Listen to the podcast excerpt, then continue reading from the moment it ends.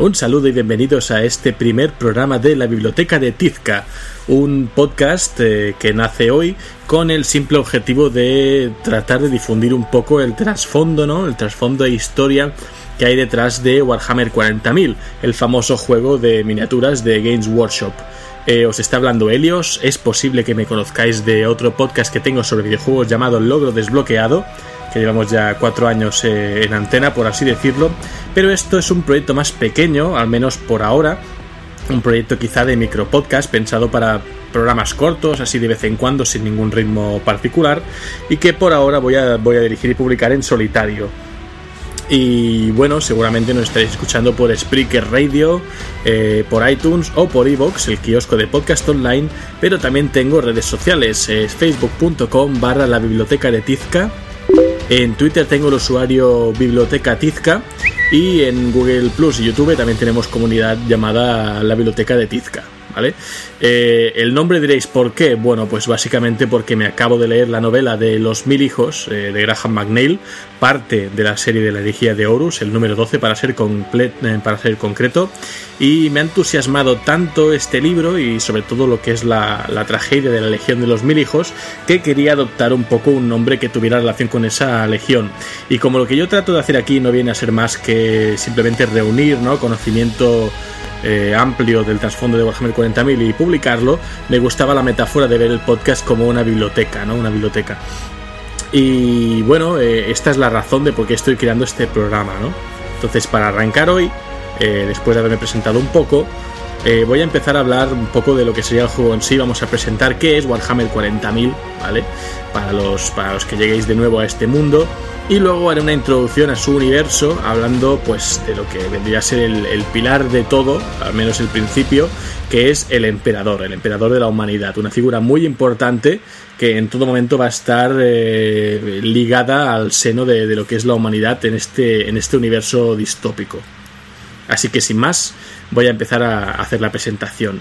Bueno, eh, puede que algunos hagáis llegado aquí por casualidad de, de qué va esto, qué, qué, es la herejía de Horus, qué es este emperador, de qué va este rollo de la biblioteca de Tizca. Bueno, voy a empezar hablando de Warhammer 40.000.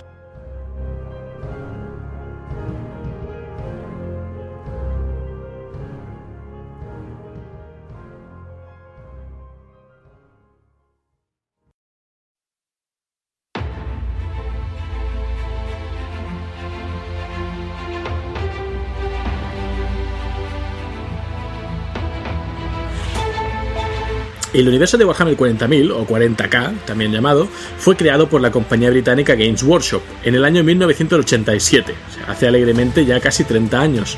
Eh, originalmente se creó en forma de juego de miniaturas estratégico, ambientado en un futuro distópico, donde se mezclan elementos de la ciencia ficción con otros de fantasía heroica. Esto significa que vamos a ver eh, tecnología avanzada, como pueden ser naves espaciales, eh, armaduras de combate, máquinas de guerra, pero también vamos a ver pues combates con espadas, eh, héroes luchando al estilo, pues eso, ¿no? De, de la fantasía y tal.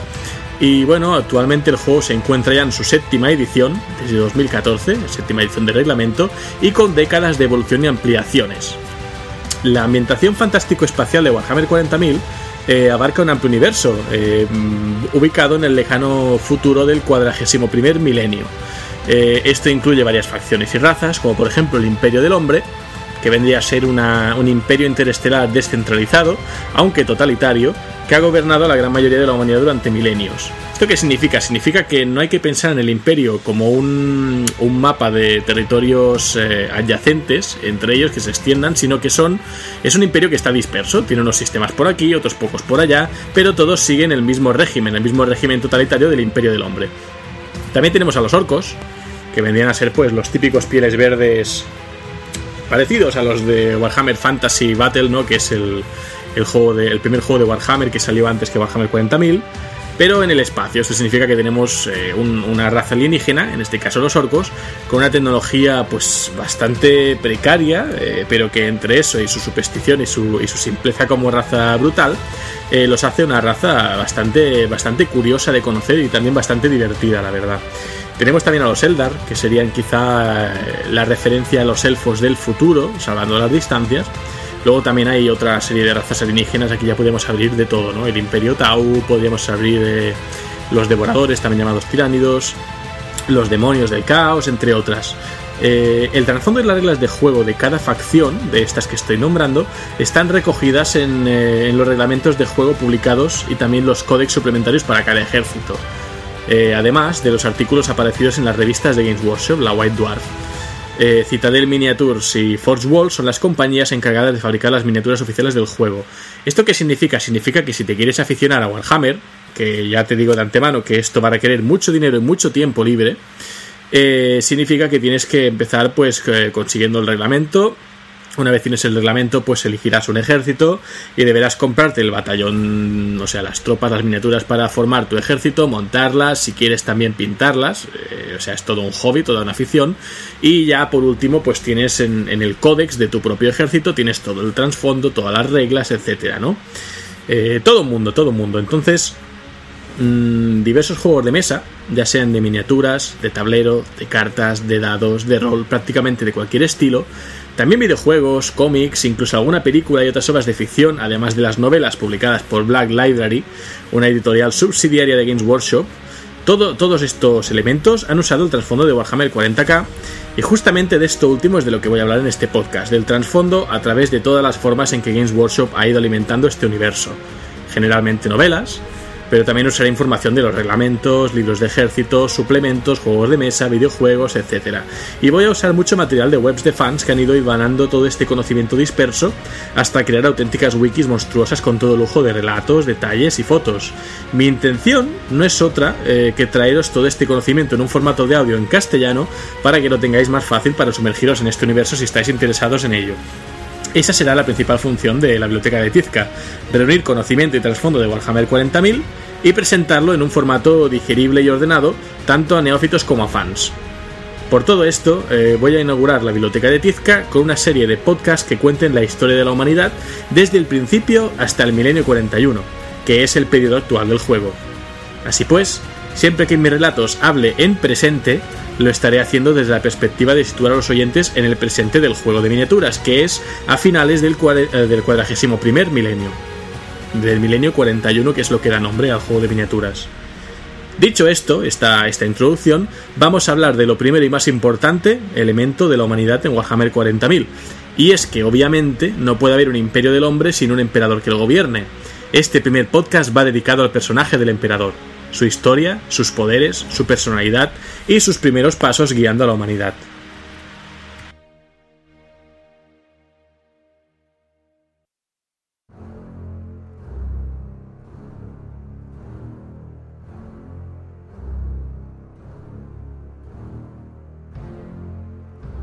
El emperador es el gobernante supremo del imperio de la humanidad, adorado como el dios emperador por el culto imperial, que es básicamente la religión oficial del imperio de la humanidad, y también eh, adorado como el Omnisia o Dios Máquina o Deus Mechanicus por el culto Mechanicus, que digamos que es una facción que vive en Marte y que es la que se dedica a fabricar todo lo que sería armaduras, armamento, máquinas y demás para el imperio. Eh, este ser inmortal, el emperador, nació en la prehistoria de Terra y lanzó las guerras de unificación y la Gran Cruzada para restablecer los lazos entre las colonias humanas aisladas por la era de los conflictos. Sin embargo, la mitad de los primarcas que creó se rebelaron contra él bajo el mando de su favorito, el señor de la guerra Horus, y aunque la cruenta guerra civil conocida como la herejía de Horus concluyó con la muerte del de, architraidor Horus, el emperador quedó físicamente destrozado y, tuvo que permanecer conectado para siempre a unos sistemas de soporte vital del trono, dorado de Terra, sin poder comunicarse ni reaccionar como un ser vivo. Es decir, se sabe que está vivo porque tiene sus signos vitales y demás, pero no se sabe que está pensando ni cuál es su voluntad. Desde entonces han pasado ya 10.000 años, pero su dominio sigue aplicándose a lo largo y ancho de la galaxia por sus sucesores, los altos señores de Terra quienes están gobernando, digamos, el imperio en su nombre. Gracias al culto imperial, esta religión que se erige eh, al dios emperador, a millones de personas les son familiares las fábulas sobre, sobre dicho personaje. Los niños cantan sus alabanzas y escuchan historias sobre su vida, y este es el emperador que la humanidad conoce, el emperador del culto imperial. Tal es el poder del culto y tan grande es la necesidad del hombre de creer en su autenticidad que nadie cuestione ya su autoridad. En cuanto al emperador, él no ha hablado ni se ha movido en los últimos 10.000 años. Así, la verdadera historia de la extraordinaria vida del emperador, previa a su encarcelamiento en el preservador Trono Dorado, ha sido ah, ahora eh, casi completamente maquillada por la pía doctrina de la eclesiarquía, quien se aprovecha de la imagen dorada del emperador para gobernar eh, sin que nadie rechiste en el imperio de la humanidad, ¿no? Pero yo vengo a contaros cómo empezó todo. Voy a contaros el nacimiento de este emperador. El emperador nació en la región de la Tierra conocida como Anatolia Central, en el octavo milenio antes de Cristo, un lugar de áridas montañas y fríos arroyos. Con el despertar de la disformidad, la humanidad yacía desnuda ante sus energías. Y este es un primer concepto que hay que explicar, la disformidad. ¿Qué es la disformidad? La disformidad, también llamada el inmaterium o el empíreo, digamos que es una especie de reflejo del mundo, un universo alternativo eh, compuesto enteramente de energía psíquica generada por los pensamientos, emociones y actividad intelectual de los seres vivientes. La disformidad, en mucha menor medida, está también influida por plantas y animales. Eh, no hay que confundirlo con un concepto como la fuerza de Star Wars. No es un concepto que fluye a través de todos los seres vivos y que mantiene unida la galaxia. Es prácticamente lo contrario, es como un reflejo de la misma. Es decir, todo, todo ser viviente, plantas, animales, humanos, eh, alienígenas, etc., eh, sus pensamientos, emociones y, actividad intelectual en general, genera una especie de dimensión refleja que es conocida como la disformidad. A veces se la conoce también como el mar de las almas debido a su espíritu reflejo de la vida, y también incluso es conocida como el reino del caos, sobre todo más adelante en la historia, ¿no? Cuando el universo era joven, la disformidad estaba compuesta por las energías pues de lo que había, ¿no? De plantas, eh, animales primitivos, energías psíquicas bastante inofensivas, ¿no? Circulaban armoniosamente y con fluidez a través de todo lo vivo. Con la evolución de los seres inteligentes, sus potentes mentes llenaron la disformidad con energías nuevas y poderosas. Es decir, al tiempo que la vida seguía su camino y evolucionábamos todos, eh, la disformidad se volvía más compleja y más poderosa. Las energías naturales de la disformidad eran armoniosas, pero las almas de los hombres en cambio eran problemáticas, obsesivas, guiadas por la culpa e imperfectas. Estas energías negativas se congregaron en la disformidad, uniéndose a otras por atracción mutua, hasta que formaron problemáticos puntos de disonancia, como si se tratase de una especie de, de cáncer, ¿no? como una enfermedad en un animal, y eventualmente estas fuerzas disonantes se acaban convirtiendo en los poderes del caos, las entidades psíquicas a las que hoy nos enfrentamos y que llamamos demonios. Eh, la palabra demonio, como, como, bien citan, por ejemplo, Magnus el Rojo, de Primarca de los Mil Hijos, es una palabra que realmente no significa nada, es una palabra que nace de la humanidad para dar nombre a, algo que causa terror, ¿no? En este caso, a estas manifestaciones del poder del caos, que fueron creadas de los miedos, represiones e insuficiencias de los seres inteligentes. Eh, en los primeros tiempos de la vida del emperador, los poderes del caos no eran fuertes y solo acumularon poder cientos de años después. Eh, entonces, desde que los primeros humanos primitivos evolucionaron, eh, las especies ya más, más prehistóricas desarrollaron una, espacial, una especial relación con, con, esta disformidad. Los simples cazadores y recolectores de los primeros tiempos reconocieron las fuerzas naturales que fluyen a través de todas las cosas vivas y aquellos que podían predecir el futuro y sentir el flujo de la energía disforme eran conocidos como chamanes o curanderos tribales y usaron sus poderes para beneficiar a su gente. Es decir, si tiramos eh, la mirada un poco atrás en la historia, bueno, bastante atrás, siempre eh, quienes solían guiar las, las razas ¿no? o, las tribus solían ser pues la, gente mayor en general pero especialmente pues los chamanes ¿no? o los sabios de, las propias tribus en este caso se nos está justificando con que esta gente es la que tenía una conexión más fuerte con la disformidad y esta experiencia hacía que pudiesen guiar a su tribu hacia, hacia el progreso ¿no?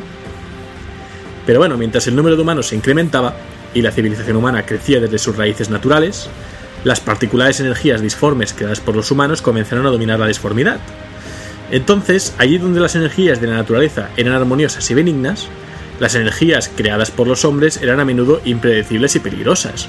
Poder, ambición, codicia, lujuria y cientos de otros sentimientos tan humanos eh, como naturales, pero al mismo tiempo disonantes con, los de las otras energías que había en la disformidad, enraizaron en esta y comenzaron a crecer Al hacerse más poderosos y numerosos los pensamientos de los hombres, los ritmos naturales de la disformidad se vieron interrumpidos y se volvieron menos accesibles a los chamanes. Inevitablemente, el proceso de civilización dañó los lazos de la humanidad con las fuerzas naturales de la disformidad. Es decir, eh, se fue acumulando tal nivel de, caos, de, impredecibilidad, de, energía disonante, que los chamanes cada vez lo tenían más difícil para aprovechar esas propias energías en su favor y guiar a su tribu. Eh, entonces, eh, con el tiempo, las fuerzas disonantes crecieron y se transformaron en los poderes del caos. El emperador nació mientras el ritmo de la disformidad aún fluía con fuerza a través de todas las cosas naturales. Los viejos chamanes eran guiados por la disformidad y en su ciclo guiaban a su pueblo. Pero como digo, el crecimiento de poder de la humanidad se estaba dejando sentir y los chamanes tuvieron miedo de que todo su conocimiento llegara a desaparecer. Es decir, eh, cada generación los chamanes son menos poderosos y les cuesta más extraer su, conocimiento y su poder de la disformidad. Y esto nos llevaría a, una regresión, ¿no? A, un, a, un, decrecimiento, digamos, de, de, progreso, ¿no? Las energías de las que dependían se volvían más y más difíciles de controlar. Aún peor, estaban perdiendo su habilidad para reencarnarse, porque cuando un chamán moría, su espíritu fluía por la disformidad, bañándose sus energías, y esperaba el momento en que encontrara un nuevo cuerpo en el que reencarnarse. Por este motivo, los chamanes eh, nunca morirían. Cuando uno moría, se reencarnaba en otro. Pero ahora esas almas eran consumidas por los malignos poderes del caos, con lo cual muchas almas de los chamanes, eh, al ser liberadas y volver a la disformidad, no llegaban a un nuevo cuerpo, sino que eran devoradas por estas entidades malignas. Aterrorizados por el futuro de su raza, todos los chamanes de la Tierra se reunieron en un lugar y comenzaron el más largo e importante debate en la historia de la humanidad, aunque también de los más desconocidos. Un cónclave que transcurrió durante varios siglos y que condujo al nacimiento del nuevo hombre. Después de cientos de años de debates, investigación, los chamanes se dieron cuenta de que estaban malditos, de que no tenían forma de sobrevivir, pero que sin ellos la raza humana tampoco sobreviviría. Si continuaban como hasta entonces, solo serían capaces de sobrevivir una o dos reencarnaciones, y una vez finalizada dicho plazo, las entidades psíquicas podían llegar a consumir el planeta. Los chamanes decidieron entonces reunir sus propias energías, reencarnándose en un único cuerpo. Los cientos de chamanes del cónclave realizaron un ritual, el cual culminó tomando al unísono un poderoso y letal veneno, y todos ellos, sin excepción alguna, murieron en aquel momento, y su estirpe desapareció para siempre en la Tierra. Un año después, nació un hombre, un solo hombre, que fue la reencarnación de todos los chamanes, ese nuevo hombre insólito sería posteriormente conocido como el emperador.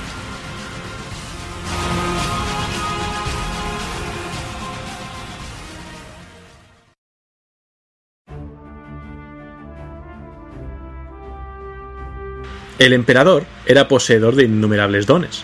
Era capaz de aliviar el sufrimiento de otros, leer las mentes de las personas, manifestar bastantes poderes sobrenaturales, pero lo más importante, era inmortal y por lo tanto viviría para siempre. Los chamanes se aseguraron especialmente de eso, porque el fenómeno de la reencarnación sería imposible de conseguir muchos siglos después, conforme la disformidad fuera cada vez más disonante. Al ser inmortal, el nuevo hombre no tendría necesidad de reencarnarse de nuevo, permanecería inalterado toda la eternidad. Así que durante 38 milenios, acercándonos ya al milenio 30 después de Cristo, eh, el nuevo hombre caminó sobre la Tierra y a través de la historia humana, al principio se limitaba a observar el mundo a su alrededor, pero pronto empezó a ayudar allá donde podía, aplicando su antigua sabiduría para extender un gobierno eficiente entre los pueblos, optimizando las cosechas y el cuidado de los animales, y también fomentando la tecnología y la paz. Además, aquel nuevo hombre siempre utilizó su influencia con cuidado, adoptando el aspecto de un hombre normal y sin revelar su verdadera naturaleza.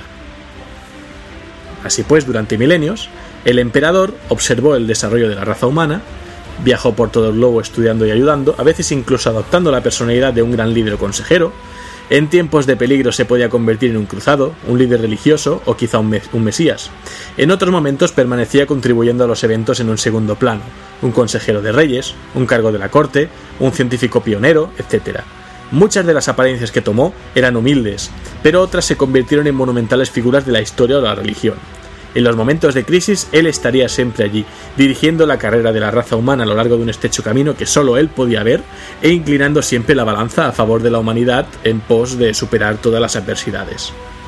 Y esto fue así durante la historia de la humanidad hasta el momento en que despertaron los poderes del caos.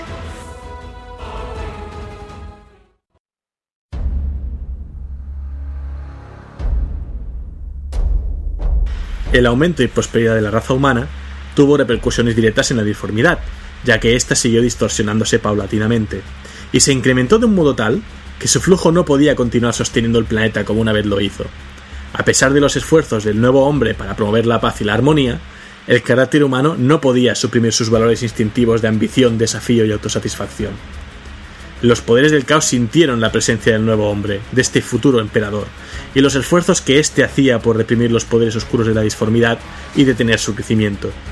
Incluso antes de alcanzar la plena conciencia, los poderes del caos reconocieron el emperador a su gran enemigo. Korn fue el primero en despertar, totalmente, y al hacerlo, una era de guerras y conflictos rugió sobre la tierra. Zench fue el siguiente, y naciones y políticas maduraron hasta la adultez con todas sus intrigas implícitas y dobles sentidos. Nargel fue el tercero en despertar, y las plagas se extendieron sobre los continentes clamando almas para el Señor de la Podredumbre. A finales de la Edad Media, los tres poderes del caos habían despertado y eran plenamente conscientes. El cuarto poder, Slanesh, aún dormía, y su ascensión eh, coincidió con la caída de los Eldars. De esto hablaremos más adelante. El nuevo hombre supo que mientras la humanidad estuviera encadenada a su propio sistema solar, estaría condenada. A lo largo del segundo, tercero y cuarto milenio, el nuevo hombre fue esencial en el desarrollo de la tecnología espacial, impulsó esta carrera en pos de colonizar ¿no? con humanos toda la galaxia. En aquel momento, el nuevo hombre se deshizo de, su falsa envoltura y se presentó como el salvador de la humanidad, el, el nuevo llamado emperador. Durante los cientos de años precedentes al nacimiento de Slanesh, el emperador buscó establecer su gobierno sobre la tierra y moldeó a su gente para crear un ejército leal. Entonces empezó a planear la reconquista de la galaxia, anticipándose a la dispersión de las tormentas de disformidad que había alrededor del planeta. Hay quienes dicen que el emperador tuvo gran parte de sus inmensos poderes no solo de su especial genética heredada de los chamanes, sino de alguna clase de pacto con los dioses del caos, que después no cumplió. Al parecer, los dioses del caos, al haberse engendrado en el inmaterium, en la disformidad, a duras penas entienden el mundo material y necesitan a alguien que, que lo controle por ellos. Según esta teoría, estos rumores, el emperador se ofreció a ello, pero después de conseguir el poder que le ofrecieron no les sirvió. Fue un fragmento de este poder junto con la genética lo que le trasladó, digamos, a, poder crear los primarcas más adelante. Pero como digo, todo esto eh, lo dicen algunos miembros de las legiones traidoras al imperio, por ejemplo los portadores de la palabra, con lo cual no hay que darles excesiva veracidad, ¿vale? Son cosas que quedan en el aire y que cada cual explica su versión, porque como, como digo, eh, de toda la historia del emperador cuando todavía no está yaciendo en el trono dorado de Terra, eh, es bastante desconocida, ¿no? Y poca gente queda de entonces para recordarla. Y bueno, vamos a, voy a hablar un poco de la personalidad de este emperador. Eh, el emperador, supremo gobernante de la raza humana y el mayor organizador de la misma, eh, tiene ciertamente una personalidad interesante y contradictoria porque en los pocos textos donde aparece antes de su ascensión al trono dorado es visto como un individuo, pues eso, ¿no? Contradictorio. Alterna el comportamiento de una divinidad benevolente, siempre actuando en pos del bien de su raza, de la humanidad, pero con las debilidades de un ser humano común, eh, en otros momentos se le podía juzgar también como un ser despótico ¿no? y prepotente. Se sabe que es incapaz de sentir emociones negativas tales como el miedo, el odio, la ira, etc. Sin embargo, en su trato con los primarcas, que a quien ellos considera, a quien él considera sus hijos, y de quienes hablaré en siguientes podcasts, se muestra más obsesivo, inconsecuente, apasionado, en ocasiones irracional, ignora ciertos hechos de cualquier otro eh, que cualquier otro hubiera dado por sentado, confía allí donde otros hubieran recelado, es decir, eh, no tiene maldad, y, el simple hecho de no tener maldad es una gran desventaja porque, en cierta manera, es incapaz de, sospechar traiciones que vendrán más adelante, de, la propia fe y benevolencia que tiene hacia sus, hacia sus súbditos y hacia sus hijos los primarcas. Esto nos revela el verdadero ser del emperador, un humano, ciertamente con poderes divinos, pero también con una misión y deberes que implican una pugna contra todo un universo hostil a la humanidad. En el fondo, se podría decir que la capacidad de amor del emperador hacia la humanidad es justamente su mayor debilidad, pero también su mayor fortaleza. Sin que el amor, sin aquel amor casi ciego, un deseo de amar alimentado por años de soledad y de ver a los seres queridos morir, pues también se sabe que el emperador tuvo varias familias durante su milenaria vida, y muchas personas a las cuales apreció y más tarde perdió. Eh, entonces, claro, esto puede ser una debilidad, pero sin aquel amor casi ciego, probablemente eh, hubiera podido tener a los rebeldes dirigidos por Horus antes de que se produjeran demasiado daño, pero también sin este mismo amor apasionado, tan comprometido con salvar a la humanidad de su propia corrupción, eh, no hubiera tenido la motivación para luchar tanto y tan denodadamente por la raza humana, por unificarla, por preservarla, por protegerla, eh, por protegerla en su empeño de darle un futuro mejor. Así que son las dos caras de, de la moneda del emperador, ¿no? No se sabe apenas nada más del emperador antes de las guerras de unificación, pero como hace notar el literador Sinderman en la novela Falsos Dioses de Graham McNeil, en los relatos de la historia de la humanidad se repiten a lo largo del tiempo referencias a un personaje dorado salvador. Así pues, junto a otros hechos, parece demostrado que el emperador llevaba muchos milenios participando en los acontecimientos de la humanidad, pero sin desvelarse como lo que era hasta que empieza esta, esta campaña, esta colonización que trata de hacer por todo el sistema solar y posteriormente por la galaxia, ¿no? ¿Y cómo hace el emperador para realmente tratar de, unificar a sus leales y ayudarles a, expandirse y volver y conquistar la galaxia? Lo hace a través de lo que él proclama la verdad imperial. Una de las medidas que adoptó el emperador y que tuvo mayor alcance y en las que se ven reflejadas sus convicciones y puntos de vista fue el de prohibir las religiones, imponiendo en su lugar la verdad imperial, basada en la ciencia y en la lógica. En su momento, el emperador le dijo a Horus que en la antigua Tierra había antorchas que eran los maestros y extintores que eran los sacerdotes. Con esta simple metáfora se, entiende que él eh, daba por sentado que todo lo que era religión y superchería eh, realmente era un atraso para la ciencia y para el conocimiento auténtico. La verdad imperial pugnaba por la creencia en que no existían ni dioses, ni espíritus, ni otras realidades aparte de las que el ojo humano puede ver, cosa que es claramente falsa, puesto que estaba omitiendo la disformidad y los dioses del caos que él también conocía. Sin embargo, se cree que la intención del emperador era evitar que la humanidad fortaleciera estos dioses al adorarlos directa o indirectamente, así que era una mentira necesaria. De hecho, tal y como se puede leer en las novelas sobre la herejía de Horus, parece que la táctica del emperador estaba teniendo mucho éxito y que los dioses del caos se iban debilitando con el tiempo debido al olvido y la censura de los mismos. Es decir, si no si, lo, si la humanidad no teme a los dioses del caos, no les está dando el propio poder que les está haciendo más fuertes, los debilita. Y bueno, hasta aquí quería hablar del emperador hoy. En el siguiente podcast hablaré de la era de los conflictos y cómo la enfrenta la humanidad.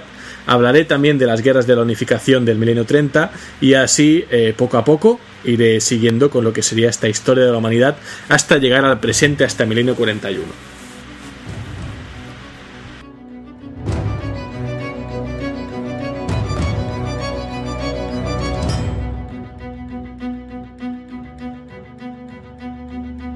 Y bien, este ha sido el primer programa piloto de la biblioteca de Tizca. Nos habréis escuchado por Spreaker Radio, por iTunes, por Evox, vuestro kiosco de podcast online. Y también tenemos nuestras redes sociales. Facebook.com barra la biblioteca de Tizca. En Twitter con el usuario Biblioteca Tizca. Y en Google Plus y en YouTube con comunidades llamadas la biblioteca de Tizca. Quiero dar las gracias al sitio web de Wikihammer 40000 por brindar tanta y tan útil información para ir ordenando toda esta historia. ¿no? Si queréis visitarlo de primera mano, la dirección es eh, http es.warhammer40k.wikia.com y de hecho quiero agradecer a sus moderadores, especialmente a Lord Eledan, por concederme el permiso de usar su información citándolos en mi podcast. La totalidad del relato de hoy es de su sitio web, y esto sería distinto según la temática que toque, ya que cuando hable de las novelas u otros temas, aquí podré utilizar mis propias reseñas, pero esta wiki de Warhammer 40k me ha dado un increíble pedestal desde el cual erigirme a los oyentes en mis principios, ¿vale?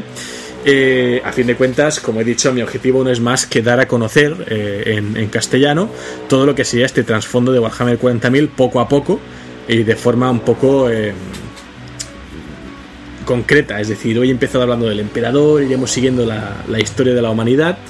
Más adelante, pues obviamente empezaré a hablar de las legiones de, marines espaciales, hablaré de las distintas razas alienígenas, puede que hable también un poco de, la galaxia en sí, de algunos de sus mundos importantes, eh, e iremos ampliando este temario a modo que toda la gente que se interese pueda elegir qué podcast de, la biblioteca de Tizca quiere, quiere escuchar, ¿no?